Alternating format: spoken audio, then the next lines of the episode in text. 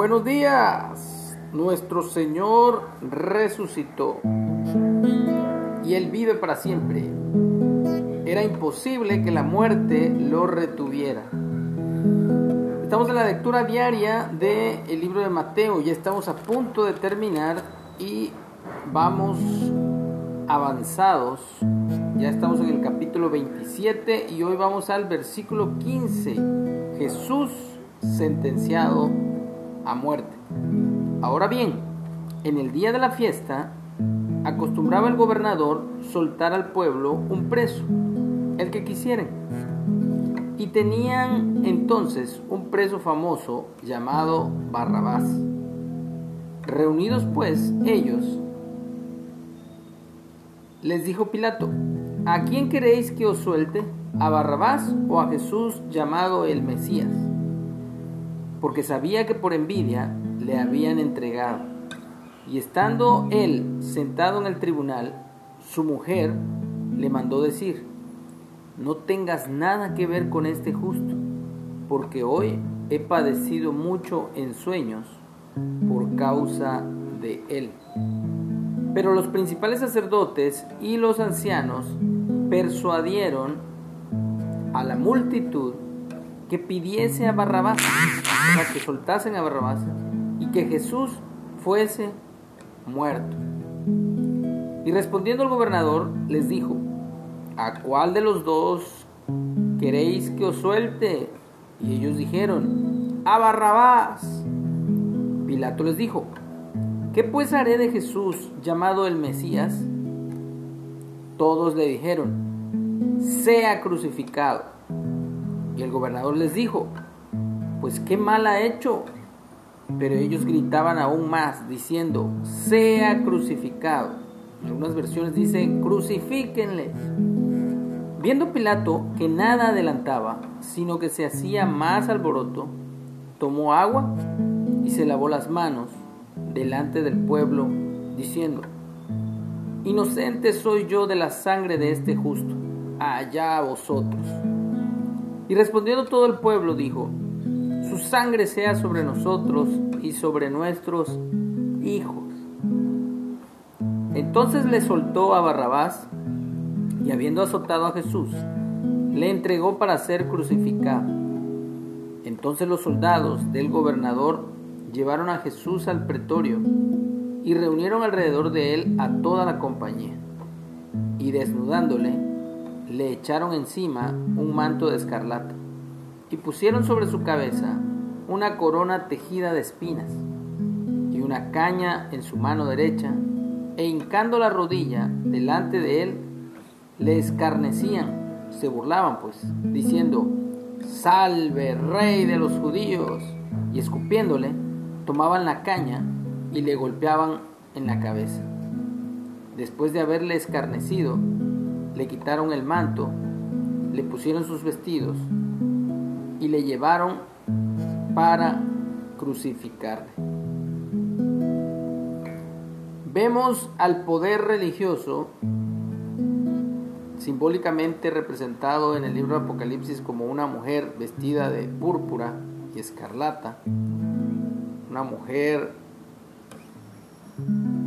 prostituta, dice ahí la, la revelación, que eso es lo que significa el libro de Apocalipsis, la revelación de Juan, que Dios, que Jesús le dio a Juan, sobre este poder religioso, sobre esta mujer sentada sobre una bestia. Y la bestia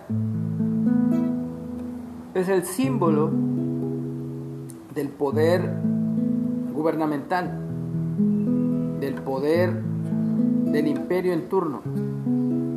El imperio aquí en turno era el imperio romano y la mujer, la prostituta, era el sistema religioso que imperaba en ese tiempo. Entonces, hoy día lo mismo está ocurriendo.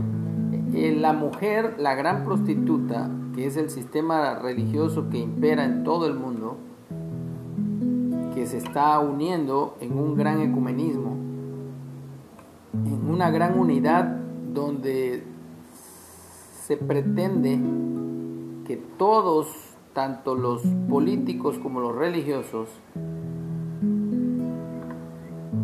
rindan pleitesía, doblen sus rodillas delante del Papa, delante del hombre de pecado, el hijo de perdición, el que se hace llamar Dios sobre la tierra, el que se cree el Todopoderoso, que viste de blanco. Este poder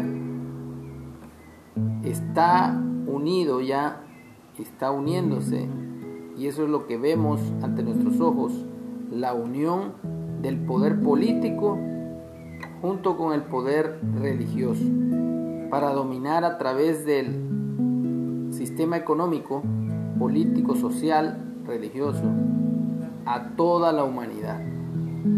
Y aquí los vemos juntos sentenciando a muerte entre ellos dos al autor de la vida. Poder religioso pidiéndole al poder político, al poder civil que literalmente ejecute a Jesús. Y lo mismo va a suceder con todos y cada uno de los que proclamamos la verdad, el Evangelio eterno de nuestro Dios. En algún punto no solo nos van a restringir de las redes sociales, de los medios de comunicación, sino aún no se nos va a permitir hablar abiertamente eh, a otras personas. Se nos va hasta encarcelar tal cual le sucedió a los discípulos, tal cual le sucedió a los apóstoles, los profetas de las Sagradas Escrituras. Y todo esto para que se cumpla todo lo que está descrito en la palabra de Dios. Pero sabemos, confiamos, creemos firmemente, tenemos la convicción de que Dios a pesar de que nos suceda cualquier cosa, aún que nos maten por causa de la palabra, que nos odien, dijo Jesús, que nos odiarían por causa de su nombre. Sabemos que tenemos vida eterna y que Dios nos dará un lugar dentro de su reino. Así que animémonos a pesar de que podamos ser como Jesús fue sentenciado a muerte. Porque un día, a pesar de que muramos, vamos a resucitar y vamos a reinar juntamente con el Mesías, con el Salvador, con nuestro Señor. Porque el